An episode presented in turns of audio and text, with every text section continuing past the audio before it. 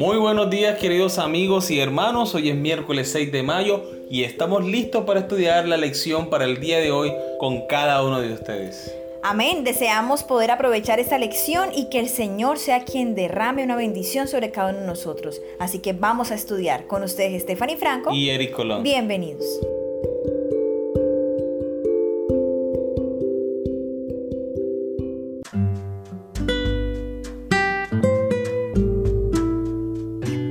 Nuestra naturaleza pecaminosa y caída. Lee Juan capítulo 9 versículo 39 al 41 y Juan capítulo 12 versículo 42 y 43. ¿Qué impidió que las personas en estos pasajes aceptaran la verdad del mensaje bíblico? ¿Qué palabras de advertencia y precaución podemos extraer de estos incidentes para nuestro provecho? Juan capítulo 9 versículos 39 al 41. Dijo Jesús, para juicio he venido yo a este mundo, para que los que no ven, vean, y los que ven sean cegados. Entonces algunos de los fariseos que estaban con él, al oír esto, le dijeron, ¿acaso nosotros somos también ciegos? Jesús les respondió, si fuerais ciegos no tendríais pecado, mas ahora, porque decís, vemos, vuestro pecado permanece. Juan capítulo 12 versículos 42 y 43. Con todo eso, aún de los gobernantes, muchos creyeron en él, pero a causa de los fariseos no lo confesaban, para no ser expulsados de la sinagoga, porque amaban más la gloria de los hombres que la gloria de Dios. Muy bien, recordemos la pregunta. ¿Qué impidió que las personas en estos pasajes aceptaran la verdad del mensaje bíblico? Antes de responder, amor, me gustaría que le explicaras a nuestros amigos un poco esa cita de Juan 9, 39 al 41, así como me la explicaste hace un momento, porque creo que es importante que entendamos y tengamos claro a qué se refieren estos tres versículos.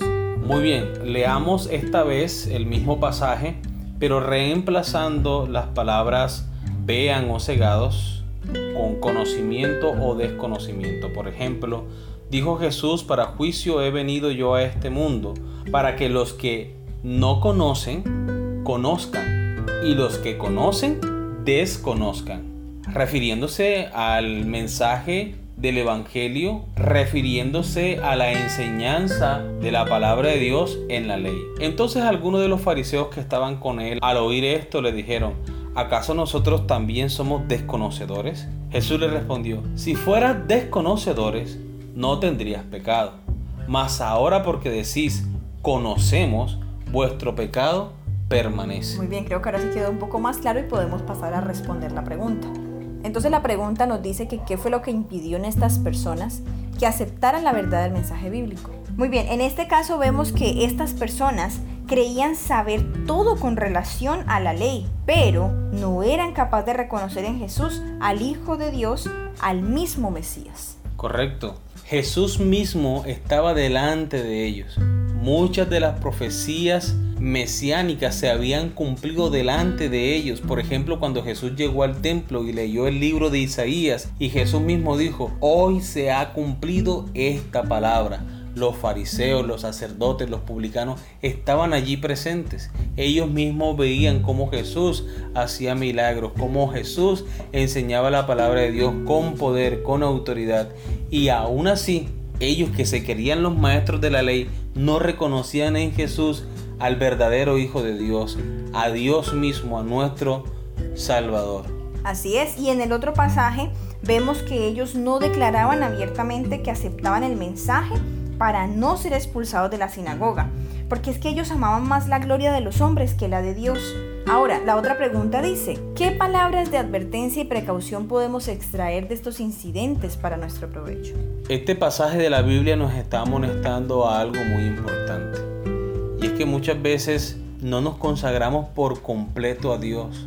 Tenemos hábitos pecaminosos que todavía no abandonamos, que nos impiden hacer una entrega completa y total hacia el Señor llámese la música, llámese la moda, llámese el orgullo, llámese la mentira, cualquier cosa, cualquier pecado que todavía estemos acariciando, nos apartan o nos separan de estar en completa armonía con Dios. Así es, amor, incluso es posible que en la actualidad suceda que muchas personas que dicen ser cristianos no viven de acuerdo a la fe que profesan, porque es que aman más las riquezas de este mundo, como decías tú ahora, aman más la moda o esa música que tienen que tanto, tanto llena su, su vida, digámoslo así, prefieren tenerla allí porque es que les alegra el día.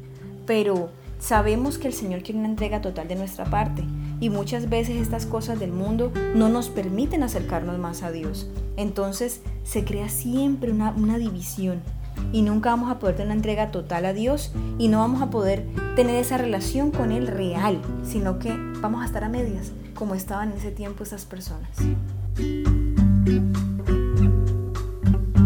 Es fácil considerar con desprecio a los líderes religiosos que rechazaron a Jesús a pesar de una evidencia tan poderosa. Sin embargo, debemos tener cuidado de no fomentar una actitud similar en relación con su palabra. No cabe duda de que el pecado alteró, rompió y fracturó radicalmente nuestra relación con Dios. El pecado afecta toda nuestra existencia humana, también afecta nuestra capacidad para interpretar las escrituras. No es simplemente que nuestros procesos de pensamiento humano se empleen fácilmente para fines pecaminosos, sino que nuestra mente y nuestros pensamientos se han corrompido por el pecado y por lo tanto se han cerrado a la verdad de Dios. Las siguientes características de esta corrupción se pueden detectar en nuestro pensamiento. Orgullo, autoengaño, duda, distancia y desobediencia. Una persona orgullosa se exalta a sí misma por sobre Dios y su palabra. Esto se debe a que el orgullo lleva al intérprete a oponer demasiado énfasis en la razón humana como el árbitro final de la verdad incluso de las verdades que se encuentran en la Biblia. Esta actitud disminuye la autoridad divina de las escrituras. Algunos tienden a escuchar solo aquellas ideas que les son atractivas, aunque éstas contradigan la voluntad revelada de Dios.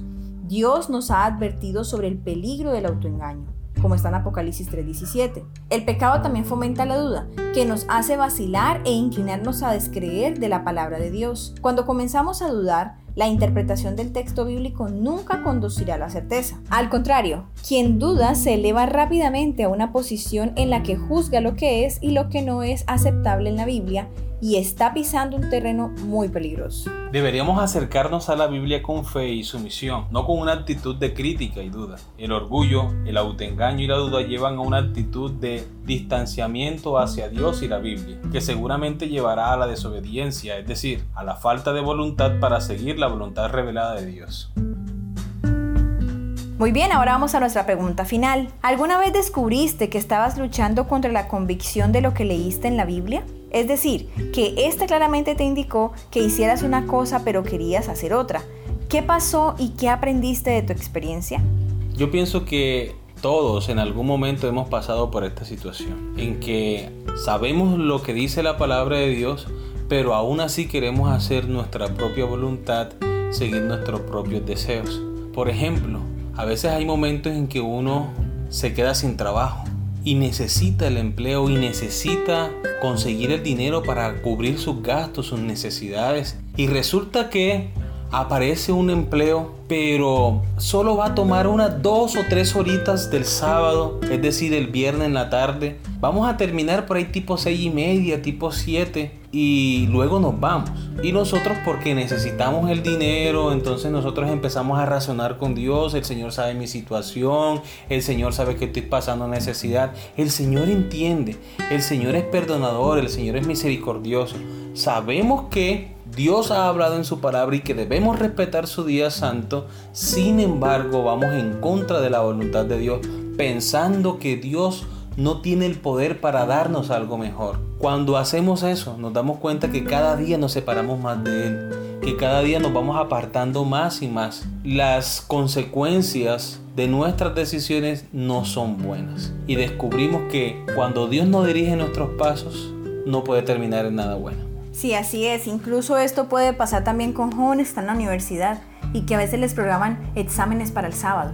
Yo he escuchado muchos testimonios de jóvenes que han tomado una buena decisión y han dicho, no, yo en sábado no hago mis exámenes y negocian con su profesor. Pero he escuchado también de situaciones de jóvenes que han hecho esas concesiones y han dicho, no, es que solamente es una horita y se van a hacer su examen, pero es triste porque queda allí en el corazón como el amargo de no hice lo que debía haber hecho. Correcto. O quise ir en contra de lo que Dios me dice. No, y una cosa lleva a la otra. Ese fue ese día. Cuando llegue otro momento, como ya se dio la primera vez, fácil para seguir la segunda vez. Exacto, ya para la siguiente vez, pues vas a decir, no, pero va a ser un ratico, porque ya lo hiciste. Entonces, la bola de nieve se va a hacer cada vez más grande. ¿Y qué podemos decir acerca del amor? Cuando hemos visto en nuestra iglesia las experiencias amargas de muchas personas, tanto hombres como mujeres, que van en contra de la voluntad de Dios, Dios ha dicho en su palabra, no os unáis en yugo desigual.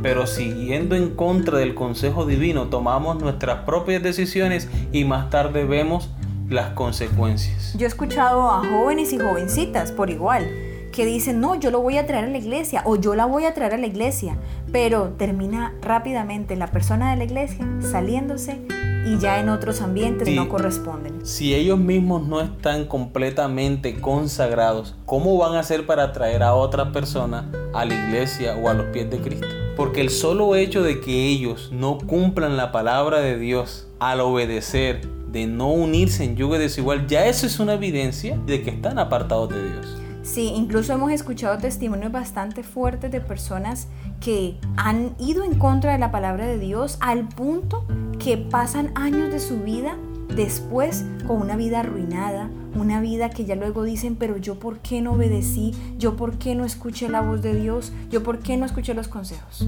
Pero ya a ese tiempo no habrá nada que hacer.